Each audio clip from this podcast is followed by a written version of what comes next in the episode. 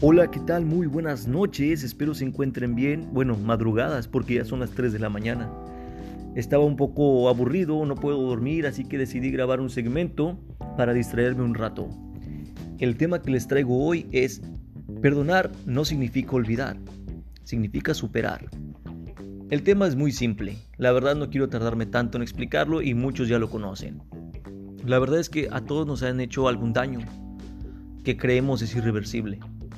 Y la verdad es que todos los daños quedan en la memoria. Porque la neta es muy difícil olvidar algo. Puedes decir ahí como que no, hombre, ya lo olvidé, ya pasó. Y no es cierto, en tu subconsciente aún sigue. Y varias cosas pueden realzar ese tema otra vez en tu vida diaria sin que te des cuenta. ¿A quién no le ha pasado que lo han engañado, lo han traicionado, lo han herido, incluso les han fallado? Y todo esto se debe a que el ser humano no es perfecto, nadie es perfecto. Puedes fallar tú también. Puedes pedir perdón. Y la verdad, muchas personas dicen, ah, chinga tu madre, no te voy a perdonar. O sea, ¿qué te pasa? Me hiciste daño, me hiciste esto. Siempre va a haber quejas. Pero en sí lo que yo te digo a, a ti, que me estás escuchando, es que la vida sigue. No importa qué tanto auge tenga ese problema en ti, tienes que seguir adelante. A mí me ha pasado varias veces de que, vaya, o sea, la verdad, ahorita como estamos, los engaños están a la orden del día. Ya no puedes confiar en cualquier persona porque incluso tu propia familia te puede traicionar.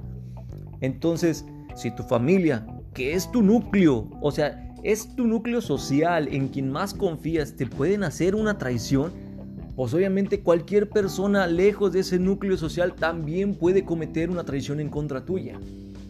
Tus amigos, los que según son tus amigos también, ¿verdad? Hay amigos muy leales que te pueden hacer cualquier cosa o pueden incluso hacerlo sin querer, pero lo hacen. Y vaya, no estamos exentos de que nosotros no lo hagamos o no lo hayamos hecho. El chiste aquí es que las traiciones, los engaños, todo eso se tiene que superar de alguna u otra manera. Y la mejor manera de superar una traición es no volviéndola a mencionar. ¿Puedes tener a la persona cerca de ti? Sí, claro que sí, puedes tenerla. Solamente ya no tienes que confiar completa y ciegamente en esa persona. Pero eso no significa que ya la vas a ver con malos ojos, que ya va a ser una persona alejada de ti, que ya no la quieres en tu casa o en tu vida o en tu entorno social. Es normal sentir que la traición es lo más bajo del ser humano. Y créeme, te entiendo cuando tú dices, oye, no manches, o sea, yo te entregué todo de mi parte, fui sincero, claro, amable, todas las buenas aptitudes que tiene el ser humano, lo fui contigo y tú me pagaste de mala manera. A uno de mis amigos les pasó más o menos algo parecido. No voy a hablar sobre el tema de ellos porque pues se respeta. Pero créeme que los amigos creo que son lo más cercano a una familia. Y las traiciones dependen de los hechos, ¿ok? Si es un hecho donde hubo daño físico o un robo, ahí sí ya no puedes acercarte nada. O sea, ya es poner tu línea y decir, ok, está bueno, te tolero, eres una persona, te equivocaste, pero pintas la raya. Cuando es una traición por medios banales o incluso carnales, no es tanto. La verdad es que es así como que, ok, tu amigo te traiciona hablando mal de ti con otras personas para quedar bien. Carnal, todos queremos quedar bien porque queremos encajar en todas partes. Y no se puede. Puedes perder un amigo muy leal por eso. O por ejemplo, que le robes a la novia. Ah, su, ahí los chapulines, cómo castran. Te lo juro que es difícil para mí convivir de nuevo con un chapulín.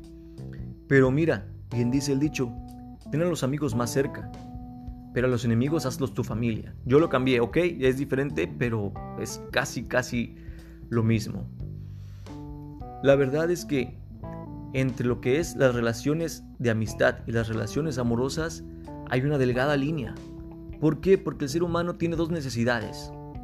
Comer y coger. Se escucha mal, pero es la verdad. ¿Por qué? Porque la necesidad de comer te hace sobrevivir. Y la necesidad de tener relaciones carnales es algo que no se te puede quitar de la mente. Hay personas que son asexuales, ok, se te entiende, Pero igual como quiera, o sea, algún día lo tienes que hacer. ¿Por qué? Porque tu cuerpo te lo va a pedir. A lo mejor es una desorientación sexual o lo que tú quieras, es una enfermedad, como tú le quieras decir. Pero igual algún día tu cuerpo te lo va a pedir, lo quieras o no. En lo que son las relaciones amorosas, mira, la verdad yo te voy a ser bien honesto. Cuando una persona que tú consideras tu todo, tu mundo, alguien en que tienes que confiar completamente, te traiciona por cualquier otra persona, ya sea tu amigo, un vato que nada que ver, o hasta el chavo que decía, no, es que es mi amigo gay. Y no, no era gay. A lo mejor bisexual, pero gay no. Ahí sí hay que aprender a perdonar. Dice, está bueno, te perdono. Solamente no me vuelvas a hablar. Aleja a esa persona lo más posible de ti porque no vas a salir de ahí. Vas a convertirlo en un círculo, un círculo vicioso. Porque porque vas a tener a la persona de la que desconfías como tu amor. Y brother, el amar y el combatir son dos cosas completamente diferentes. Puedes pelear contra el mundo por un amor, pero no puedes pelear con tu amor por el mundo. Entonces, lo que me refiero yo es, hay dos formas de superar una traición. La primera es decir lo que piensas, expresarte completamente y darle un putazo en la cara.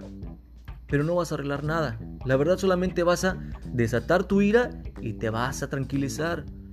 Pero vas a pensar las cosas después. La otra manera, la que yo creo que es la más conveniente, es decir con las palabras desde el fondo de tu alma, te perdono. No te voy a olvidar esto, pero te lo perdono. Somos amigos, somos exnovios, lo que tú quieras decir, pero ya no hay confianza. Y cuando la confianza se pierde, la otra persona va a agarrar su rumbo y va a decir, ¿sabes qué, carnal? O sabes qué, mi amor, no sé, dependiendo si sea tu pareja sentimental. Hasta aquí queda lo nuestro, es mejor separarnos.